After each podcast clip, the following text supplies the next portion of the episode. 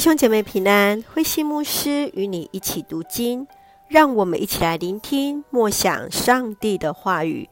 弥迦书第四章到第五章，和平的君王。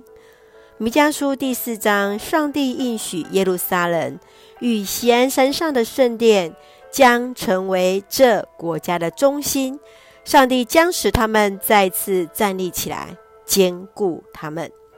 在五章中，米迦再次应许，上帝将如同那牧羊人来牧养他们，也要再次聚集，使他们能不再依靠所建的军队、城墙和异教的神明。让我们一起看这段经文与默想，请我们一起来看第四章第五节。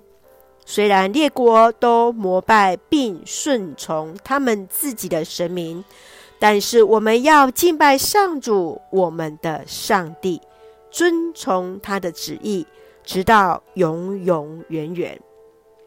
弥迦来传达上帝对以色列恶行的刑罚，接续在带出的是盼望的信息。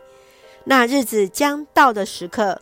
上帝将使人在自己的葡萄园里享受太平，更要宣誓来侍奉上帝，确信上帝的应许。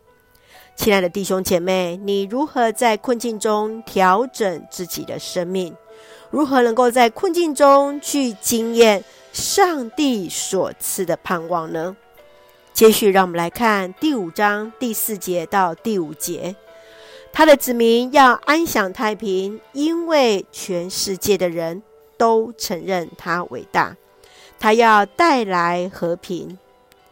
当北国以色列被亚述帝国所灭，在这以色列最悲痛的时刻，上帝透过先知传达安慰、盼望和平安的信息。在这一天，上帝会差派一位平安的君王。使人平安和睦的相处，不再有战争。亲爱的弟兄姐妹，你认为什么是平安呢？你曾经在什么样的境遇当中，真实去体验到上帝所赐给人的平安呢？愿主来恩待赐福我们，就让我们用这段经文作为我们的金句。他的子民要安享太平。因为全世界的人都承认他伟大，他要带来和平。是的，深愿上帝将那和平赏赐在我们的当中。不管从过去他对上帝以色列百姓的应许，今天也要赐福在我们当中。一起用这段经文来祷告。亲爱的天父上帝，我们感谢你在每个世代掌权，深信上帝始终保守带领我们。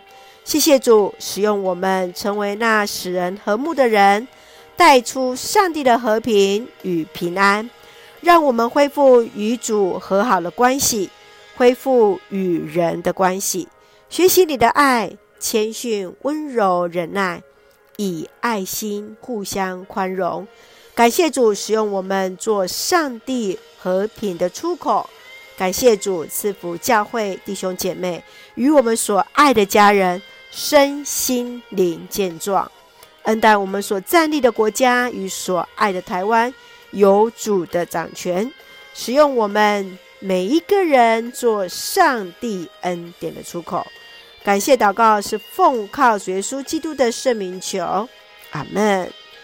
弟兄姐妹，愿上帝的平安与你同在，大家平安。